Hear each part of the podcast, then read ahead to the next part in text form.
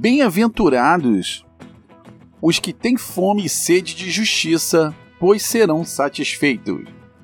Livro de Mateus, capítulo 5, versículo 6.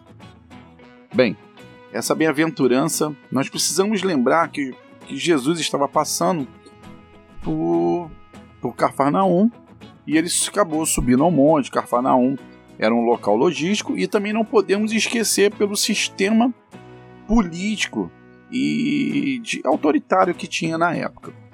Roma, o Império Romano, ele utilizava distorção sobre as, as terras conquistadas. Então, a ideia dele, como ideia de capitalismo, era sempre aplicar altas taxas, e essas altas taxas sempre eram sobre a terra e sempre era sobre a renda. Então as pessoas acabavam sendo altamente extorquidas no, no, dos valores de impostos cobrados e muitos deles, a maioria, acabavam mendigando, perdiam suas terras para o Império Romano. Tinham os, os publicanos, por quem eram os publicanos? Eram os cobradores de impostos. Então o que, que, a, que, que Roma fazia? Roma leiloava aquelas terras para que esses publicanos comprassem um direito à concessão, que se não me engano era por cinco anos, eu tenho que voltar a reler, mas cinco anos e tinham concessão para a cobrança dos impostos. E como toda boa empresa, a obtenção é a de lucro. E neste caso, eles queriam ter um altíssimo lucro. Então as pessoas acabavam tendo uma grande é, diferença social, a tal ponto que para você enriquecer e sair daquela posição de miséria, você acabava tendo que cometer é, atos ilícitos. E também é bom lembrar que Jesus acaba tra trazendo aqui algo como fome e sede, porque você tem que parar para pensar no local na terra, porque era uma terra árida. Então, várias por várias situações a Bíblia ela fala sobre água, água viva, sede de água e fome automaticamente. Onde não tem água acaba o alimento também sendo escasso. Então, além das pessoas serem pobres, a, a, a água que para nós hoje em dia é, não vou dizer que seja gratuita, que você paga, mas você acaba tendo de graça se você pedir a alguém. Mas na época era algo muito difícil. Então, nós temos que entrar nesse enredo exatamente porque Jesus queria tocar as pessoas. Então ele acabou utilizando, olha, bem-aventurados aqueles que têm fome e sede de justiça. E aí, como nós já entendemos que ele tocou no ponto, no coração das pessoas, da fome e sede, agora precisamos entender o que é justiça. Bem, justiça aos olhos humanos acaba ficando aquela situação onde a pessoa ela se acha é, como se fosse uma balança, né? Até por isso que o, o, símbolo da nossa justiça brasileira é uma balança, porque ambos os lados têm que estar nivelados, a pessoa que sofreu a justiça e o justiçado. Mas aos olhos de Deus, ele trabalha como a, a, ao ponto de, de plenitude. Ele, ele é puro, ele gosta das coisas justas, ele gosta das coisas retas.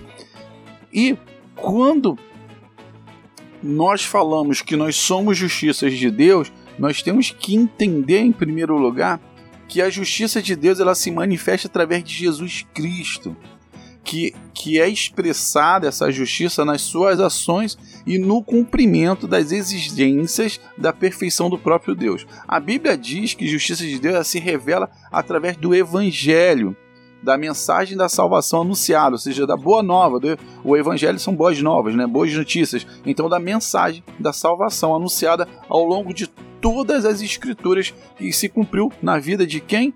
Na vida, na morte e na ressurreição de Jesus Cristo. Então, como ele se fez no nosso lugar, nós somos justiças de Deus. Justiças contra quem?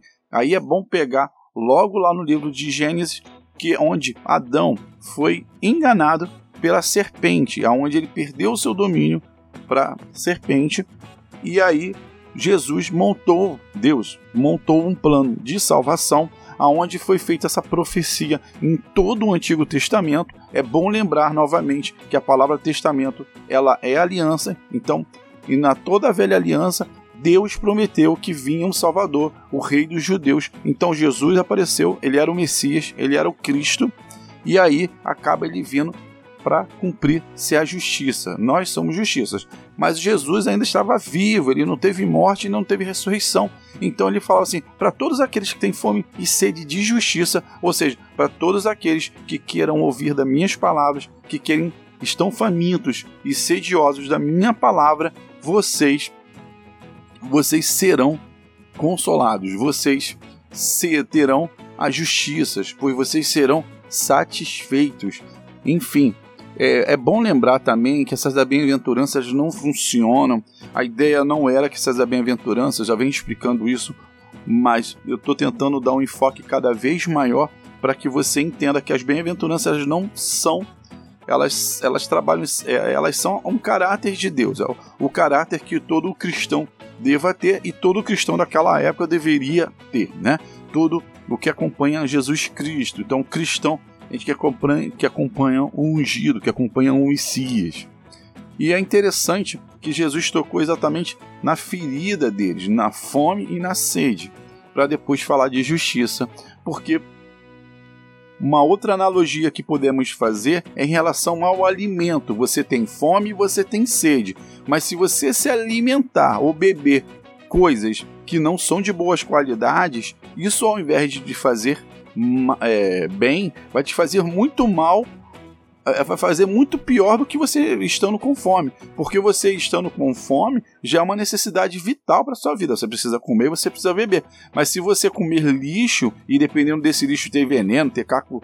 Na época não tinha caco de vidro, mas é, pensa numa situação do que pudesse te levar à morte, até mesmo de forma instantânea, plantas, né? Então era importante você se alimentar. E a analogia que ele está falando assim: olha, quem tem fome sede de justiça. Então, assim, se alimente de boas notícias, se alimente de coisas boas, porque vocês serão satisfeitos. A justiça irá acontecer, porque Deus está olhando por vocês. E isso a gente tem que trazer exatamente para o nosso dia a dia, porque nós começamos a falar sobre os pobres em espírito, nós nos esvaziarmos de nós mesmos para nos enchermos de, de, de Deus. E para nós termos a humildade, para nós termos a serenidade, que nós somos humildes e, e, temos uma dependência completa de Deus. E agora, depois que Jesus bem que, que lacra essa situação, já prepara o cristão, ele fala assim: Bem-aventurados que têm sede de justiça, fome e sede de justiça, e essa justiça que eu acabei de explicar. Bem, voltando a falar, nós somos justiças de Deus, e eu terminando, me chamo Jorge Teles, sou criador do canal Fé e Bom Ânimo, e este conteúdo você encontra em nosso site no www.feibonanimo.com.br. Desejo um excelente dia, fiquem com Deus e até o próximo podcast. Tchau, tchau.